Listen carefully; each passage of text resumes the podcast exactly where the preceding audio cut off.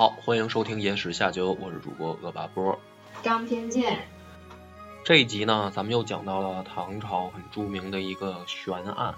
嗯，其实也不悬，因为结论已经盖棺定论了，又是一个夺嫡之争的问题。好像历朝历代，这是基本上属于一个必必修课了哈。这一个大王朝要没发生点这个儿子不孝、兄弟相争的事儿，就好像不正常。是个流程。哎，是是个过场，我感觉。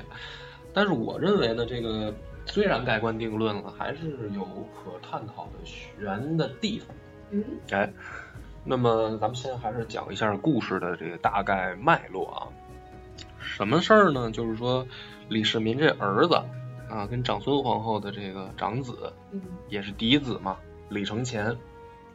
李承乾呢，呃，逐渐长大了，但是，嗯，评价不好。哦，呃，朝中的这个风评不好，嗯，可以说是趋向于了两个声音，两种声音。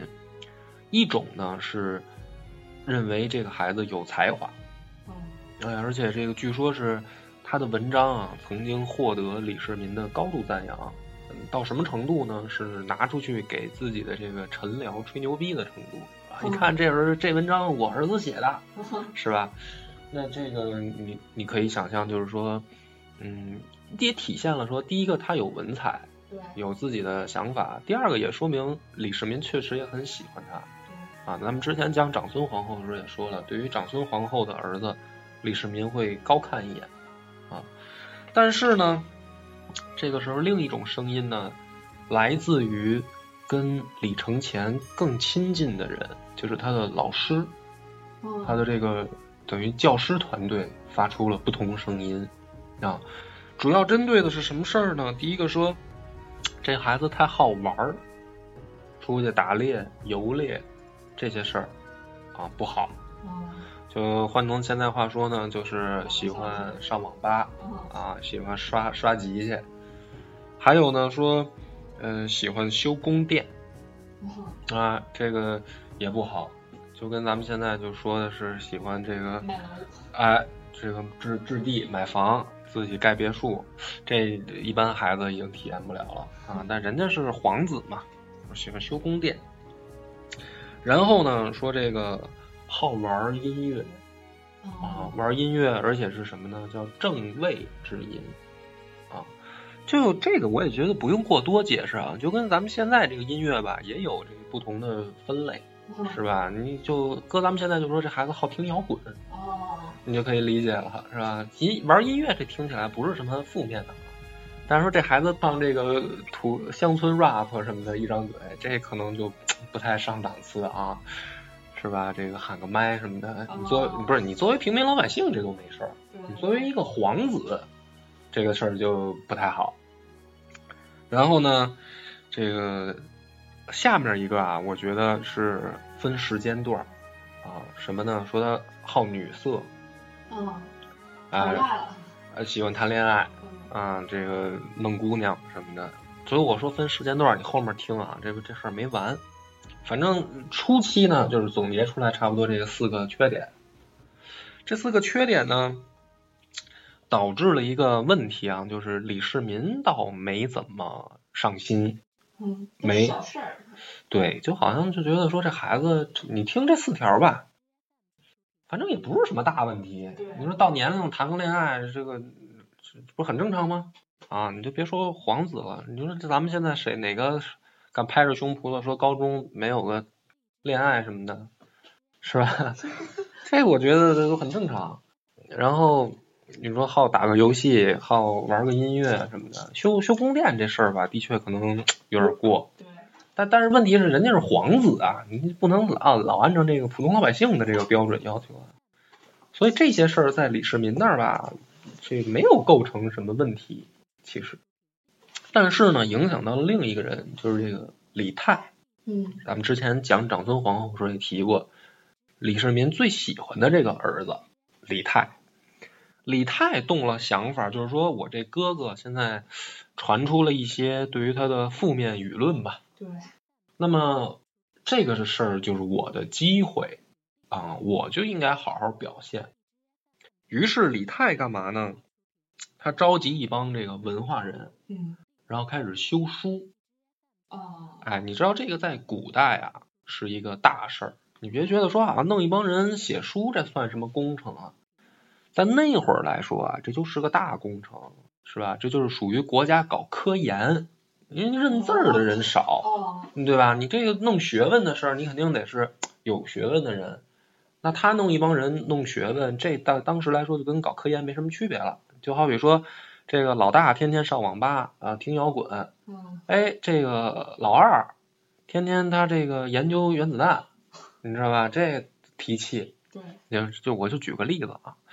于是呢，这个书修成以后啊，这个献给李世民啊，李世民就很开心。修的史书吗？呃，差不多，它是一个就是怎么说呢，叫呃，反正肯定你要搁现在都是犯了文文史这个垂类啊，哦 就是可以这么理解吧。修的那个内容我就没看过了，所以我也没法讲。反正我觉得应该应该是一个比较正能量的东西吧嗯。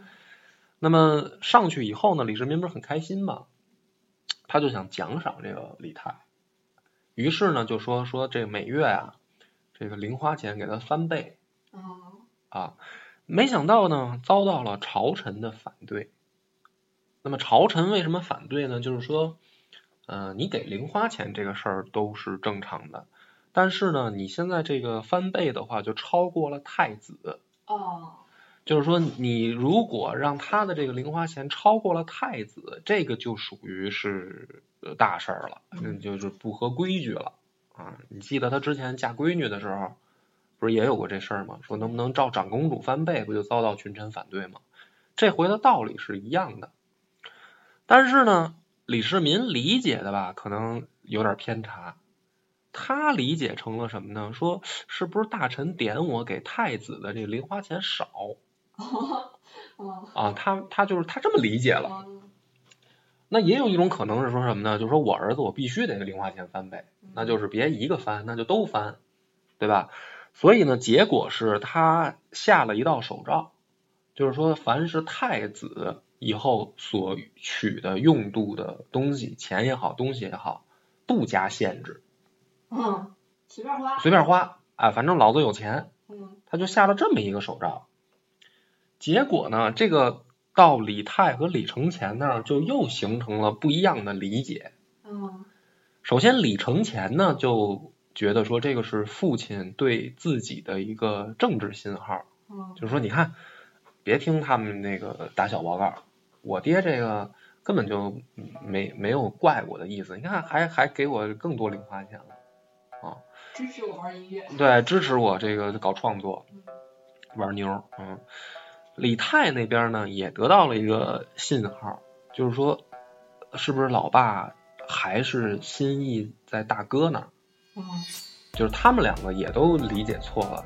我觉得李世民都没想到这一层，可能啊，我感觉。于是呢，这个后面就发生了一件，呃，怎么说呢，更尴尬的事儿，就是他的老师就觉得说，你这不是火上浇油吗？就是对于太子来说，本来他现在的这个个人生活作风问题的根源就是你太骄纵他，嗯，然后你现在不管，哎，你还反而纵容他啊，这个用的什么的没有上限了。那这个照这么发展下去的话，这孩子岂不是更加的肆无忌惮？于是呢，其中他有一个老师就给太子写了一封书信，而且同时呢抄了一个副本给这个李世民。嗯，书信的内容呢，嗯、我也不不念原文了，大概意思啊，就是说，呃，你能不能收敛收敛？就是作为一个这个皇子，你应该注重自己的这个品行啊，什么就大概这个意思。上去了以后呢，这个老师叫张玄素啊，玄素呢还没有没觉得怎么着啊，因为之前有魏征这个先例在嘛，嗯就是本来唐初的时候大家就鼓励提意见啊，你提的越狠越好，这这么个路数。所以呢，这个玄素老师呢还没什么感觉。第二天上班，就是上朝，经过东宫的门口的时候，遭到了刺客伏击。经过东宫的门口遭到了刺客伏击。哎，据说是什么呢？说是有人拎了一个大马锤，刺客用的马锤。对，应该是一种钝器嗯啊。我觉得有点那种这个是就是怎么说呢？应该这得什么人用啊？反正得是有劲儿的，对，跟那个砸夯那大锤似的。我估摸着啊，应该是这么个玩意儿，砸他，呃，没砸死，然后砸伤了，砸到头了。于是呢，这个老师就告假，请病假了。请病假回去以后呢，这个事儿就好琢磨啊。说我能在东宫门口遇刺，嗯，是吧？就基本上就是等于我在这个皇城里遇刺了。对，那这肯定不是什么我自己的的这个仇家干的，那说白了就是太子要弄死我，那我干嘛了呢？我不就是打了个小报告吗？啊，你就要弄死我？行，那我以后我也什么都不说了，嗯，我也我也不提意见了，你爱干嘛干嘛，我惹不起你，对吧？于是呢，这个其他的老师那有样儿学样儿呗，就别提意见了啊。慢慢慢慢的，对于这个太子来说，就更没人管了，那这事儿没人查吗？没法查呀、怎么查？你查出来，最后你就算查出来说是太子主使的，你想干嘛？就是你能怎么办？就李李世民也没管没管啊啊，啊！所以呢，这个李世民一看说，这个好像最近老师们也都不上心，嗯怎么办呢？干脆这个把魏征请出来，就去找魏征，说什么呢？你愿不愿意当这个太子太傅？哦就是做太子的老师嘛。那么魏征这个时候呢，主要是年纪也大了，啊，实在是身体也盯不住了，啊，于是魏征呢就说：“你就找别人，这事儿我干不了。”没想到呢，李世民就跑去找魏征，找魏征说了一段话，说什么呢？说你看这个周幽王啊，晋献王、晋献公。还有这个很多，比如说这个汉高祖嗯啊，都出过在这个继承人上的问题。嗯那么比如说汉高祖就是刘邦啊，刘邦当时想这个把自己这戚夫人的孩子立成太子，给这吕雉急得够呛。那吕雉当时怎么办呢？就请出商山四号啊，据说也是张良给他出主意啊，还是谁呀、出主意说这四个老头呢，在江湖上这个挺骚的啊，那个你让他们给你站台，说大哥肯定就该明白了。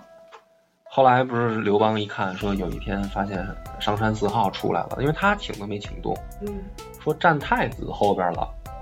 哎，刘邦也明白了，说哎呦，那这是点我的呗嗯啊，就是看来人心所向，在我这个大儿子身上，这不是吕，吕雉呢也很开心吗？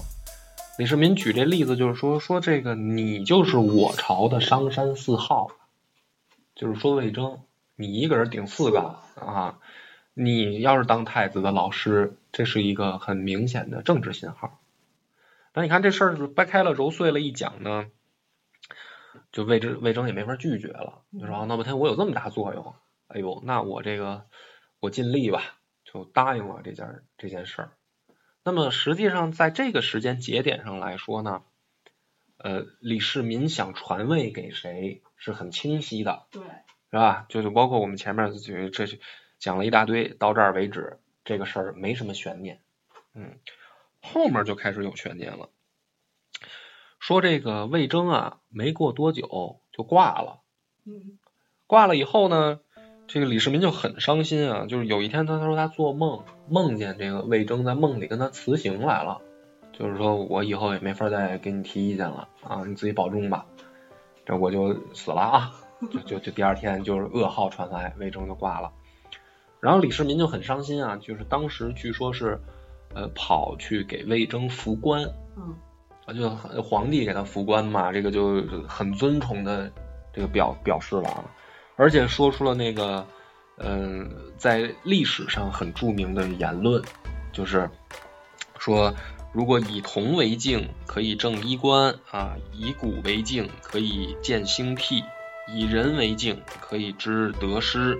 那么魏征挂了，阵亡一境，是吧？这个这句话的影响力一直对于这个从古到今都不小啊，直到现在还还有人举例子说读历史有什么用啊？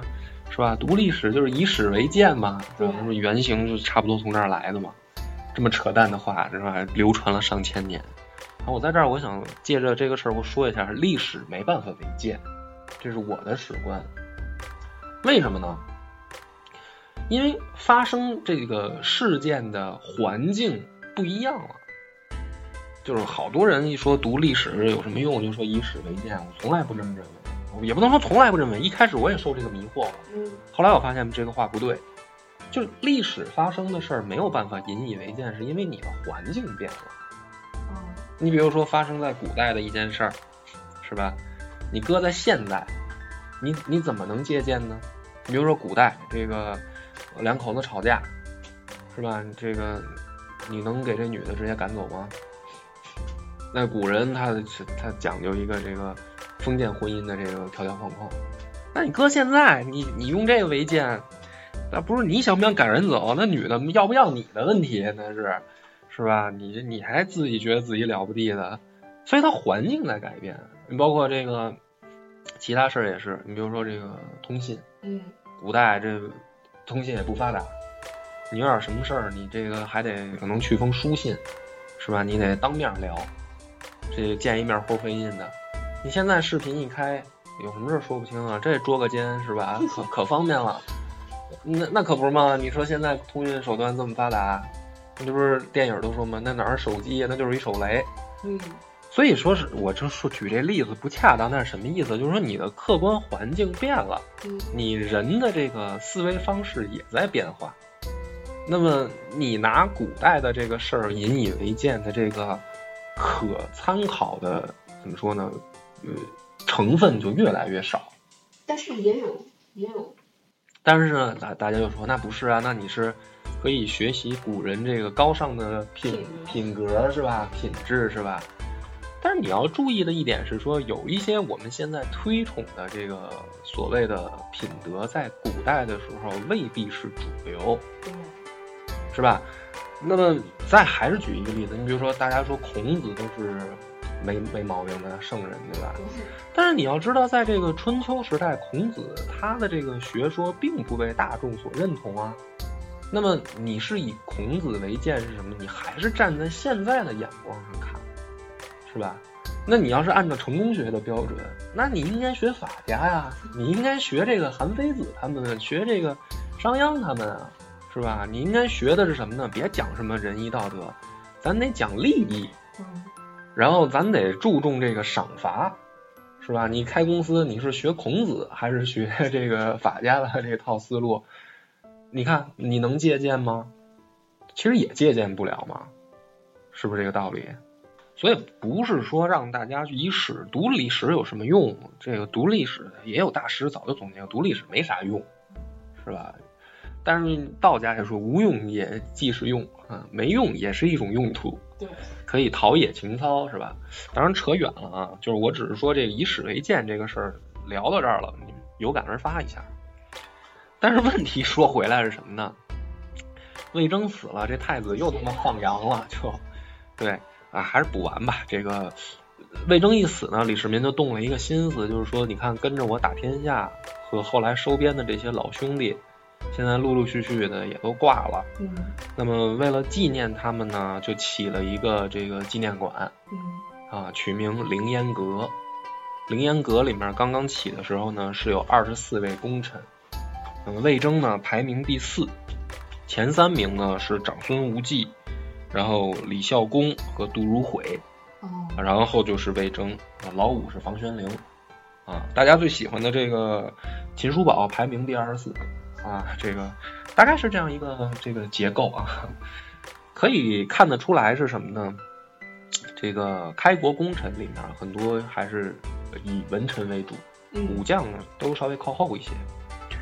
那么在这样的排名里面，李世民立这个凌烟阁的时候，已经有十一个去世了，就是这是二十四个人里面十一个已经挂了，还剩下十三个啊。那么这十三个人呢，可以说是大唐啊，就最高荣誉了。嗯，在凌烟阁里，就是你还活着呢，您的那个照片儿就挂到纪念堂去了。那你想想，这个是多么了不起的一件事儿对，啊！那么为什么从太子又讲到这儿呢？这个话分两头啊，在这个剩下的十三个人里面，就无比荣宠啊，嗯无比的这个光芒万丈的这十三个人里面，其中有一个郁郁不得志，就是侯君集啊。侯君集为什么郁郁不得志呢？就咱们上前面讲的，他不是出去打仗打赢了，嗯，回来不就有人告他黑状吗？对，就是说他打赢了以后私分财物，嗯然后这个强抢民女，嗯就是咱们上回不是讨论过，说这个事儿应该不应该罚嘛？有的人说就是说，呃，这个将军出征是吧？如果打胜了，那就不该罚，是吧？这不是上回讨论吗？那最后的结果是什么呢？就是对于侯君集来说，虽然没有这个严重处罚，但是呢也被贬官了。哦，就是你毕竟有错嘛。所以这十三个人里面有一个郁郁不得志的，就是这侯君集，他就特别不不爽，就是说，老子为大唐流过血，是吧？这个我这个现在照片都挂在这个纪念堂里，嗯，哎，我还活着呢，怎么你看我这其他人都活得挺好，我怎么就老是不招人待见呢？就陛对，就是陛下，你到底是怎么想的呢？他存了这个念想以后啊，有一回就是事发啊，这个事情变故变在哪儿呢？就是凌烟阁里面另一位功臣张亮嗯去出使，呃，不是、啊，就是说去坐镇呃京城以外，嗯就是去出任地方的这个大员的时候，两个人就等于呃送去送行啊，嗯就是都是老哥们儿了，你你去外面当大官了，今儿晚上来家里面，咱们喝两杯。喝两杯的时候呢，这个侯君集就不阴不阳的就问这个张亮说：“你怎么老不搭理我呀？哦，你是不是觉得我现在这个就大哥不给我烟儿抽，你你不爱理我啊？”张亮说：“你呀、这话说哪儿？我我还觉得是你不搭理我呢。”哦，是吧？就哥们儿之间聊天的这个感觉嘛。然后没想到呢，侯君集话锋一转啊，说：“既然这个你话说到这儿，我也跟你撂一个心里话啊，我心里面不爽。嗯我觉得呢，大家现在都不搭理我。说为什么不搭理我？就是大哥不公平，哦，就是说皇帝不公平。我出去立了战功，反而回来还挨罚啊。他归结到哪儿呢？他为什么跟张亮说呢？他说：“兄弟，你有没有想过，是吧？这就是什么呀？这就是过河拆桥啊！狡兔死，哎对啊，就飞鸟尽，良弓藏嘛。你就是说白了，就是这个汉朝这个刘邦那一套又又要重现了，用完了咱们了，是吧？这国家也安定了，开始卸磨杀驴了，开始排挤我了。就说闲话了，就，他就跟张亮说这个，他不还不是闲话，嗯他后面这段就更恐怖了。他说啊，你这不是正好出任地方大员吗？嗯你到那边准备好了，如果你也有这个念想，因为你看现在弄我，弄完我就该弄你们了，不如咱们也他妈的造反，你在外，我在内，是喝多了吧？咱们里应外合。张亮呢很机灵，嗯说好啊，兄弟，既然你也有这心，我先去外面我准备上，到时候呢我给你发微信哦啊，我我也甭发微信，我给你朋友圈上面点赞吧，你看我什么时候点赞，你什么时候动手。啊，哎，有个暗号。然后呢，这个张亮出门就奔皇宫了，说大哥，侯君集这孙子要造反啊！这个我都喝酒时候怎么说的？他跟李世民要学一遍舌。哎，这时候就问题就来，比如说张扬，如果你是李世民，你怎么处理这个事儿？嗯，可能要沟通一下吧，跟谁呀、跟谁沟通啊？跟跟侯君集沟通一下啊，就是你你那你那你觉得张亮跑来说，你相信吗？你别代入刚才说我说那些酒局上的话，就是假如说突然有一天来了，你你小弟说那个大哥有人要造反，就是你突然跟我说前山要新新开一个台，不跟我搭伙了，然后问我信不信？那他你肯定得信啊，那那这个可能性太高了啊！不是我这么说，比如说这个甜甜说那个跟跟我说说别让张扬当主播了，你这个扶持我，我做相亲有话说主播吧，啊，你这你信不信？不信。你不信？啊，所以那你就就当我瞎说。对啊。啊。但是我觉得肯定是有什么误会之类的。嗯。所以找甜甜聊一下。哦，你说是找当事人。你这个思路不对呀。啊，李氏。对这个皇帝的思路，他得怎么考虑这个事儿啊？首先，这两个人都是功臣，对吧？那么，我不能只听一面之词。你这个事儿你没法判断。那后天再来一个人说另一个人要造反，我就直接把那个被告给弄了吗？对吧？对。你也没法对质。你对质了的话，他这告状的人也是功臣，就漏事儿了。对，那这俩人后以后处不处啊？啊你你跟甜甜，你俩就别处了呗。啊，那倒那那倒也是，我也不跟他对峙，是吧，直接轰走。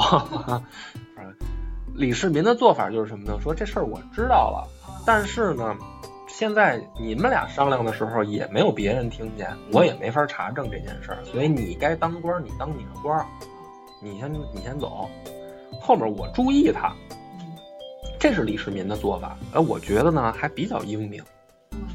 就是没直接动手，但是你要赶上混蛋皇帝，偏听偏信，直接就摁那儿这个一杯毒酒就完事儿了。不是，你要赶上真混蛋皇帝，俩人一块儿办了就完了。你就是就是我宁可错杀一千，我不放过一个的这个态度不就完了吗？是吧？但是呢，这个事儿呢，侯君集这不就做下扣了吗？然后这个他就动心思了，他说谁呢？他就联系这个李承乾去了。你看这个书就圆回来了。他联系李承乾是啥意思呢？就是他既然能跟张亮这么说啊，他这个话他也就也就不藏着掖着。他说：“你弟弟李泰现在可有点跳啊，是吧？”他还举例子，有有有举例子。他说：“你要再不防范的话，那你就是这个第二个杨勇，隋朝那个嘛，就是杨杨广弄他哥那事儿嘛。说那你你看你是不是得注意点？”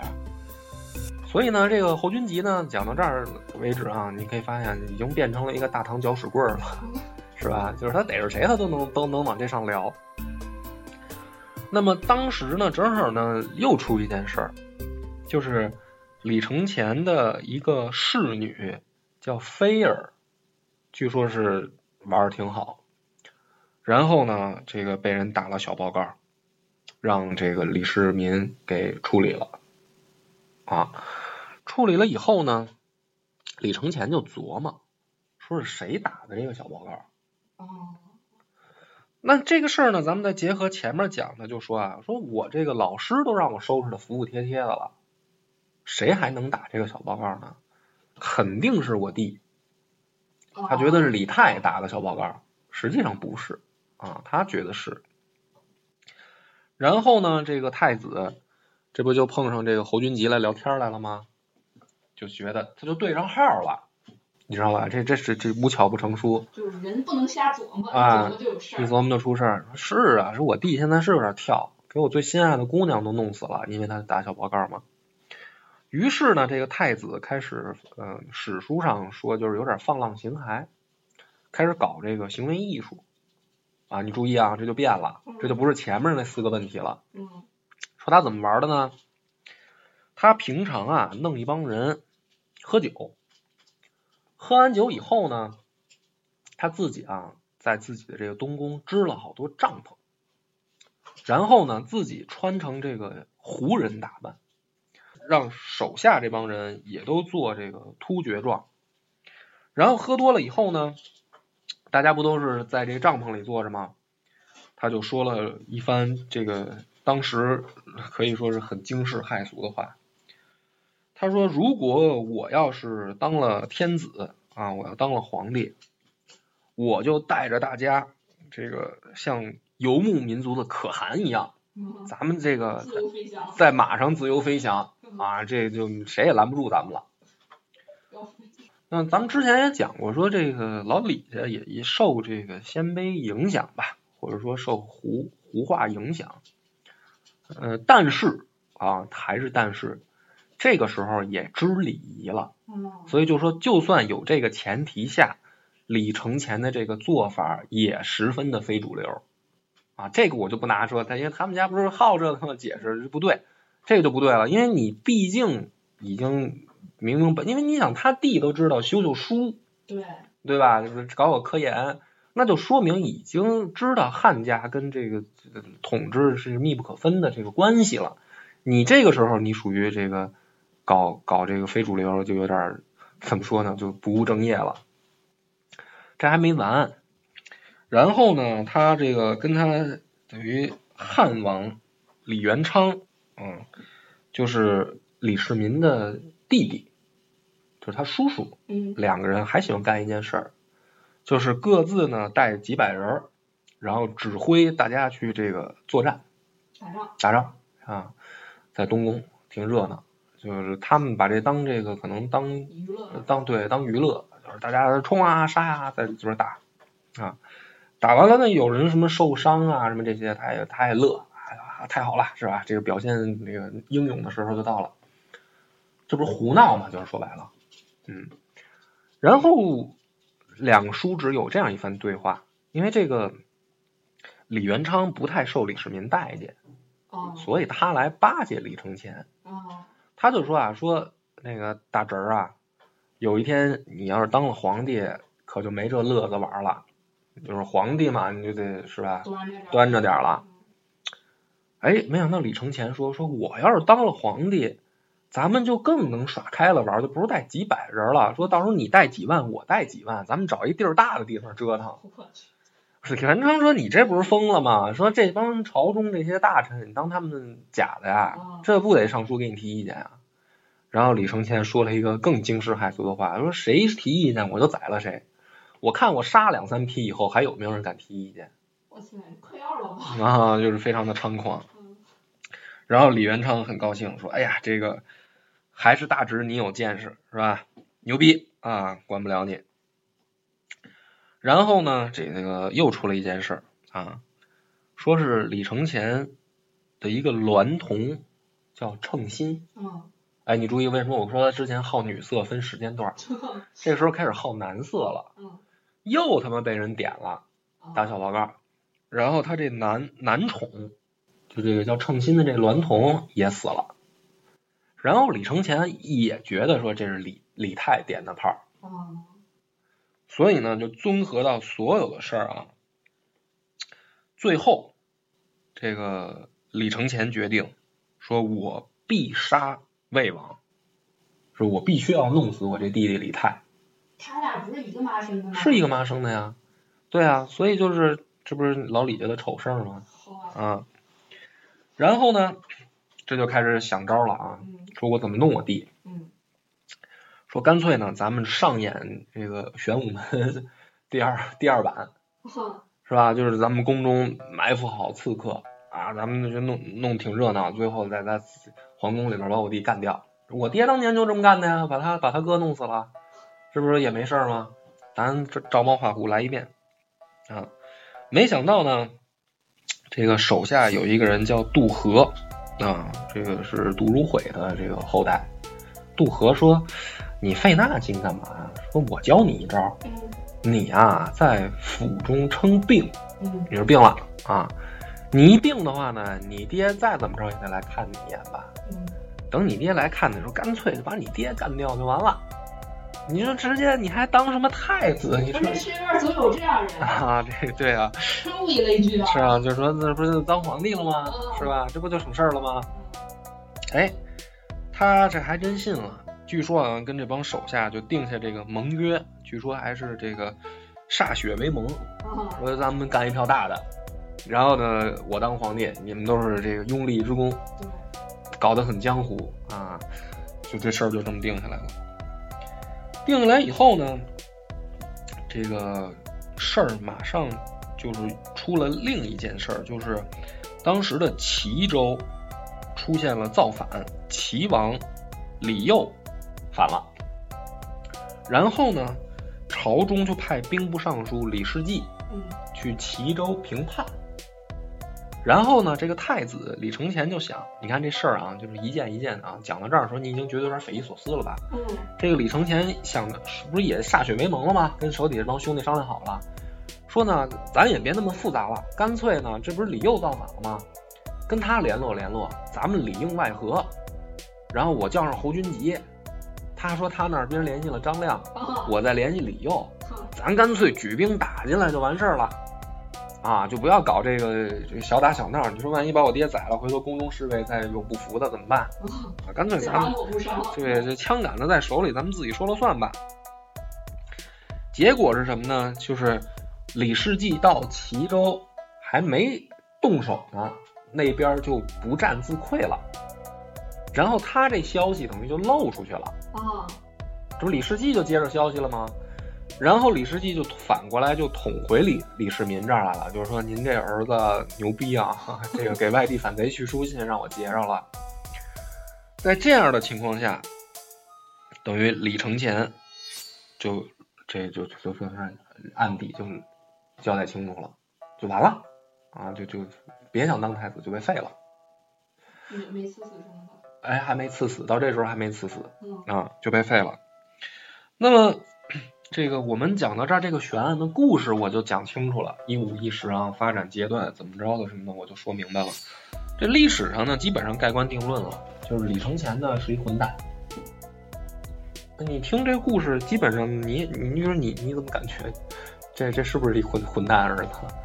就是你要光听这些事儿的话，肯定混蛋啊！嗯这这这猪油蒙了心了吧？嗯嗑了药了？嗯，对啊。这是地上的货不作，作天上的货。啊，是啊，哎，你现在这小骚话学的也挺齐全啊啊，就真真的啊，那但是你看他从小，他爸又高看脸，又给他请好的老师什么的，嗯然后就就才几年啊，就做成这样了，嗯就道德品质就坏成这样了。嗯，所以呢，这个问题就在这儿，就是说，嗯，不是翻案啊，因为我觉得里面还是有疑点。对啊，第一个，他的太子身份很稳固，对啊，他不作的话，不就对，就是前面你说有人打小报告也好，还是后面说因为别人打小报告啊，就算啊，咱们就说退一万步讲，就算是李泰打的小报告，对？然后李世民把他的这个婢女和娈童给宰了。嗯，我觉得啊，这也不过分，就是说这是你小子不学好啊，老子替你修剪修剪，也没说动你太子的位置，也没有说去别的惩罚，对吧？更何况这事儿还不一定是李太打的小报告，就是说因为这样的事儿，李承乾就疯了，就等不及了要造反，因为他如果不造反，早晚也是他当皇帝，对啊，为什么还要冒这一次险，对吧？对，第二个就是说，这个李世民，因为咱们要知道说他自己主导过玄武门，对，就是说他从跟他哥的这个咱们叫政治斗争也好，还是说夺嫡之争也好，他是自己亲身经历过的。那他对于这样的事儿，难道呃完全没有察觉吗？对吧？就是说朝中这个就没点风言风语漏过去，老爷子就不知道提防一下，所以这个疑点就在于此，就是说没有道理。你怎么想想？我觉得李承乾就是因为如果说他从小他就是一疯子，对对，是吧？就是他打小他就就是一个混不吝就上房揭瓦啊、这个就还好好理解。但是咱我一开篇就讲了，他小时候还有这个一定的文采跟怎么说见解，他的文章还能被李世民拿出去在一帮老臣面前吹牛逼，说明这孩子从小就不傻。对，怎么后来就学坏了呢？所以我认为这又是一段被篡改的历史。我猜的啊，没有直接证据啊，我我猜我也觉得人性可以坏，啊，对啊，但是也不要坏的这么突如其来。虽然好像给了一步一步很间接的证据，是吧？呃，有这个侯君集捣乱，嗯，有他弟弟想上位对，身边没好人老撺掇他，啊，对，然后还有像这个这个渡河这个瞎出馊主意，嗯，但是这些我觉得这个这个证据啊都不够直接或者说强烈，因为你想连这个张亮都能看清楚，说这个侯君集这不是疯了吗？就对吧？去李世民那儿打小报告，那就说明这个侯君集的这个乱七八糟瞎搞，就是一个搅屎棍行为，不应该说能动摇到一个太子的这个怎么说呢，叫政治觉悟啊。对吧？应该第一个时间划清界限才对，你怎么能跟反贼一块儿去商量呢？还歃血为盟，就这个写的太反常。对，嗯，那么我推测了一种可能，推测了一种可能是什么呢？因为大家知道后来李泰啊，他也没上位，对，是吧？最后是 李治啊，啊，那么这一段被篡改的可能是什么呢？我觉得老李家秉秉秉承了这个门风，就是我之前的那个论断，我在这儿我又再怎么说呢？再自我巩固一遍。就老李家门风如此，因为我自己解读玄武门的时候，我就解读说一种可能啊，就是说肯定是李世民篡改了史书，嗯，但是呢，李家是不是有这个兄弟相争的门风？就比如打仗的时候会不会就有应该肯定有。啊？比如说这这一仗谁能上？啊，这个大儿子上还是二儿子上？大家争着当先锋，他们是不是从一开始就有这种相争的这个门风如此？嗯所以，然后后来，当然李玄武门肯定是失控了啊。就是他就算相争，他也不可能说鼓励自己的儿子杀自己的另一个儿子，但是只不过就是说啊，你们自己争吧。就好比说，现在比如说我有这个亿万身家，我也不知道这遗产该继承谁，我这公司该留给谁。那好，就是说，比如说这个你负责这个长江以南，他负责长江以北的所有业务，然后咱们年底看看业务报表，谁干得好谁当董事长。那会不会有这样的门风？所以李承乾他会这么考虑问题。哦就是他不觉得说争是错误，哦，他争的所有的目标不是他爹，而是他弟弟。嗯，就是我打击弟弟这件事，在爹那儿门风如此。嗯当年我爹也是这么上来的。但是呢，问题是什么呢？后面被改了，改成了说他大逆不道，嗯对吧？就是有没有这样一种可能性？但是后来呢，等于如果史书上这么记载，就说这叫什么一窝王八蛋，这也不太好。那怎么办呢？就是说，反正这俩人都没当成皇帝，那干脆就是说，按照传统的记载方式，就是这是大逆不道的逆子嗯啊，这个本来就不学好，然后这个最后没有资格当皇帝被废。所以我在想的吧，就是说李家在那个时候会不会有这样的门风啊？就是说，你比如说李承乾他这个胡胡人打扮，嗯然后让大家这个去是吧？这个坐在帐篷里，这个事儿会不会是一件当时觉得特别帅的事儿？就是虽然我说他就是虽然我说他非主流，嗯但是会不会这个在当时是认为一个很很很哎，就是很酷的事儿？因为你要知道是什么呢？唐朝的这个风化呀、风俗啊，他喜欢的是彪悍之美。你能，你比如说这个这个女人也是，你看好这个唐朝留下来的好多女人骑马，嗯甚至说女人打马球，你知道吧？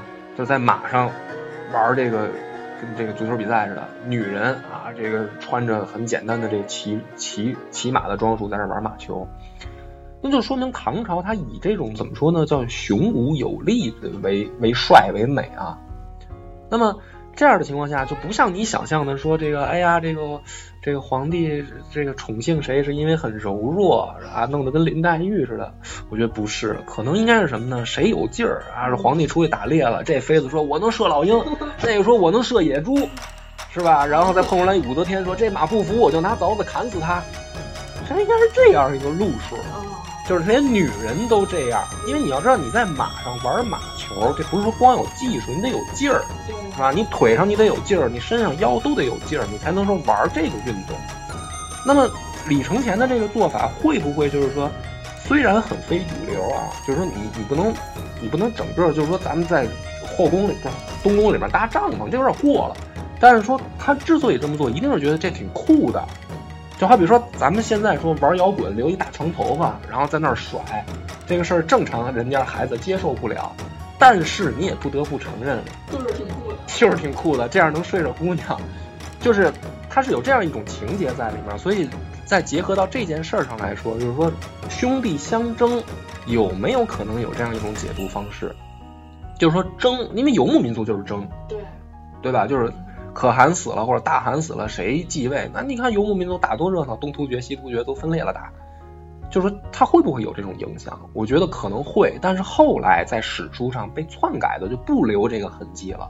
对，就是我们是等于这个汉家正统的延续，是吧？我们这个是中华正统的延续，我不是胡人，你不要这么记载我们家，就都给改掉。我觉得是有这种可能性更多，当然可能说的有点远了啊。那么后面又发生什么？因为大家也知道李泰也没能成皇帝，那么预知后事如何，且听下回分解。